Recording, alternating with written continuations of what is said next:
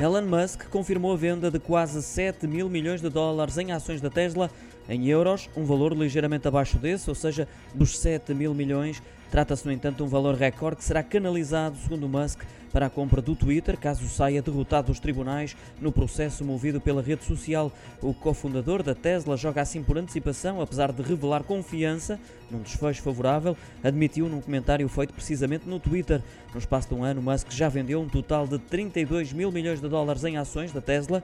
Garante, contudo, que não vai vender mais e tenciona recomprá-las caso o tribunal lhe dê razão. Com a última venda, passou a deter 155 milhões de ações da Tesla, menos de 15% da companhia automóvel.